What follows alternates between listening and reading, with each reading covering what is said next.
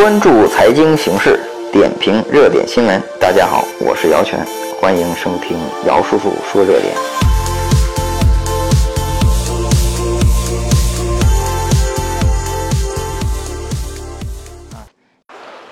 嗯，孙正义呢，或拿出一百亿美元入股 Uber，老股东打折转让。孙正义这人也挺挺神奇的一个人啊。孙正义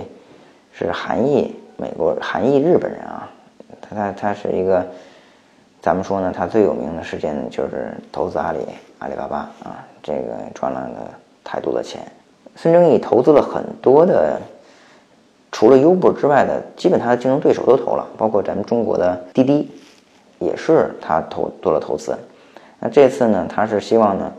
用比较低的价值，尤其是这低估值来投资 Uber。其实我觉得 Uber 也不会傻子啊，就是你用一个比较低的估值呢，老股东会不会愿意去打折接受？我觉得这个也要看，但是这是一个博弈。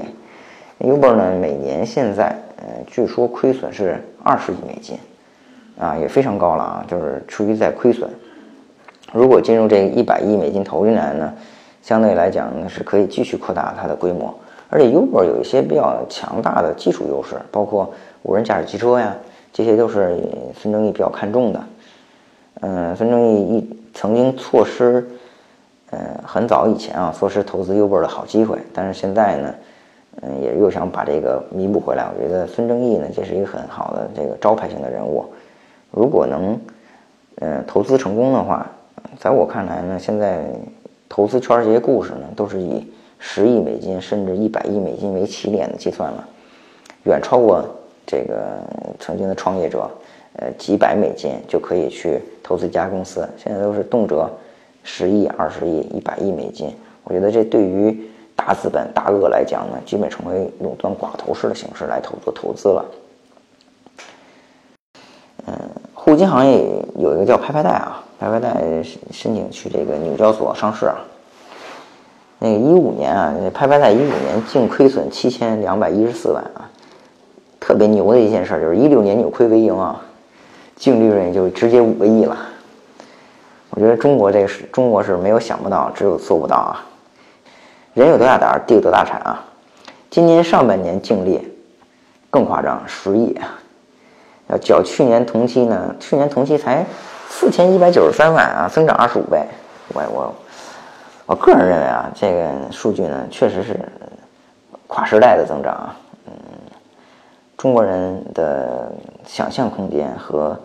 和能力呢，超乎我们所有人想象。我觉得在美国人面前呢，我们是完胜的啊。一七年六月份呢，这个借款人呢是四百九十万人啊，有二百零六亿再贷余额。拍拍贷是一个挺神奇的公司，嗯，我我好早就看到过这家平台，那时候最有嗯特点的就是积累信用标，啊，就是发一个借三千块钱，那比如说利率给他评级，他是可以借十八的利率，那有一新人进来了，他你可以把这十八借出来呢，借给那百分之二十一的，你中间什么也不用干呢，你就能有三个点的收益。就跟当年那个淘宝刷信誉一样，积累信誉充钻、充皇冠，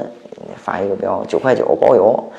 其实就是这样玩。但是后来呢，这个赶上这波大浪潮了，哎，拍拍贷呢，这些东西全没了。我看到我最近看的全没有这些东西了，全是正常的标的借款了。所以我们看到每一家公司在初期运营的时候，都会有一些超常规的东西在去做啊，嗯，这个无可厚非。但是拍拍贷这个经营数据确实挺亮眼的啊，就是跟大家也聊聊这个。中国这十年期的国债收益率呢破了三三点七啊，百分之三点七啊，超过三点七啊，达到了三点七一啊，这是一五年四月份以来最高的，说明什么？说明整体行中国的资金利润、资金成本、利率成本是上升了，资金成本在加大。嗯，这个同时最直接的表现就是现在的房贷。从去年上半年的八五折到现在的上浮百分之十，硬生生的涨了一点二个百分之一点二，哎，涨得也非常多。那同时呢，消费贷的金额大幅提高，原来可能你是通过房贷能借出钱的，现在房贷借不出来了，用消费贷的方式来借款。嗯，今天看一些消息说，上海的这个消费贷的金额呢，成倍数上涨，呃，金额。我们也看到整个市场的资金成本在加大，这些钱呢，有些说是进了房地产，嗯，购房、炒房去了，但是我觉得很多钱其实是进了企业去经营了，并不是说一定去这个炒房才能赚钱。很多人就是借了这些消费贷去，包括我，我曾经也借过那种企业经营贷，它是上浮基准利率的百分之五十，也挺高的，六点五。哎，百分之六点五的利率也挺高的，这个钱我肯定不会去进房地产嘛。这个房价涨幅现在每年涨也不可能涨那么高了啊，而且这个钱随时可能会银行就提要求你提前还啊，或者什么样的，都是短期行为，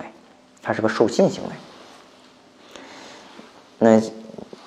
另外一个好消息呢，就是这个央企国企在混改啊。前段时间那个联通那个混改事情呢。就是是一个特别大利好，联通一直不怎么盈利，我印象中联通不像移动啊，盈利性很好。联通混改呢，把这个阿里啊，把这个京东都拉进来了，那他们有大量现金的公司呢进行混改，那未来还会有更多的公司进行混改，混混改，央企开始，然后国企，让更多的民间资本呢可以进入这个呃混合制所有，呃，在国家不改变控股权的情况下呢。让更多的民间资资本呢进入这些原来的比较垄断的或者比较优势性的企业，这也是对全民族呢分享经济的好的方式。